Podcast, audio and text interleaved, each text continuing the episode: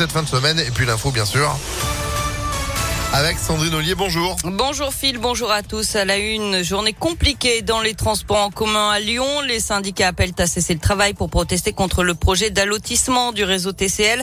Résultat, plus de métro après 22 heures, des bus perturbés dans les trams, fréquence allégée sur les T1 et T6. Le T7, lui, ne fonctionne pas. Le détail sur impactfm.fr. Le président de la métropole de Lyon et du Citral, Bruno Bernard, était en conférence de presse hier justement pour détailler le projet soumis au vote des élus aujourd'hui. Cet allotissement que dénoncent donc les syndicats. Les marchés publics du réseau seront divisés en deux parties. D'un côté les bus, de l'autre les métros, trams et Rhône Express. Ça fait craindre aux salariés notamment une perte de leurs acquis sociaux.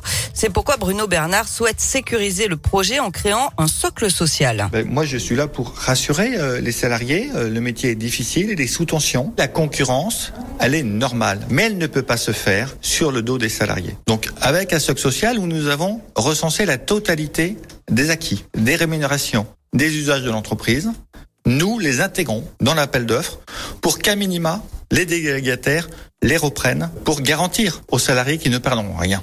Et en cas de non-respect par un délégataire de cette clause socle social, nous pourrons rompre le contrat au tort du délégataire. Et les syndicats en grève aujourd'hui ne croient pas à cette proposition. Rien juridiquement ne pourra garantir le statut social actuel, ont-ils notamment déclaré dans un communiqué.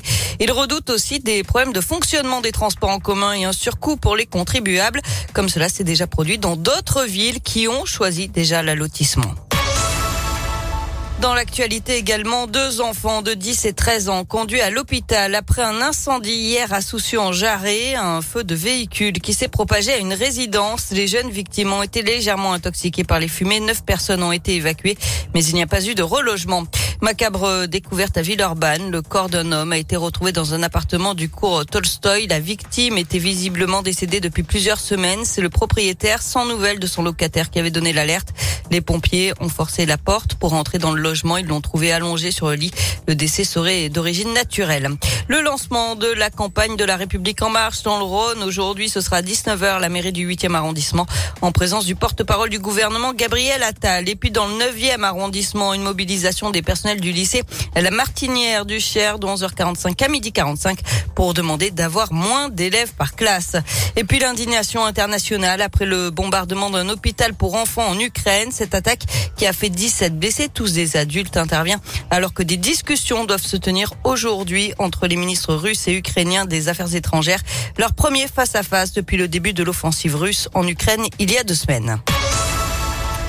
Du sport et du foot, l'OL impérial hier soir à Porto en huitième de finale allée de la Ligue Europa. Les Lyonnais se sont imposés 1-0 grâce à un but de Paqueta. Ils prennent une belle option sur une qualification en quart de finale. En revanche, nouvelle sortie de route précoce pour le PSG en Ligue des Champions. Les Parisiens, qui s'étaient pourtant imposés 1-0 à l'aller, ont été sortis par le Real Madrid. Défaite 3 buts à 1 avec un triplé du Lyonnais Karim Benzema en 17 minutes. Euh, Kylian Mbappé avait pourtant ouvert le score. En fin du basket, et les filles de l'Asvel qui disputent le quart de finale aller d'Eurocup. Ça se passe euh, face à Mercine à 20h ce soir à Mado Bonnet. Eh ben, c'est noté. Merci beaucoup Sandrine. On retrouve euh, tout cela et bien plus encore sur impactfm.fr. Pensez au replay euh, des rendez-vous info d'impact à tout moment grâce à l'application Impact FM. Et vous êtes de retour à 8h. À tout à l'heure. 7h34. Météolion.net